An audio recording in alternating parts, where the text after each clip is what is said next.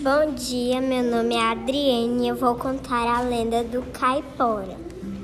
Caipora é descrito como um índio de pele escura e que se movimenta muito rápido. Seu corpo é coberto de pelos e aparece geralmente sem roupas. Diz a lenda que Caipora é o rei dos animais e faz acordos com os caçadores sobre suas caças.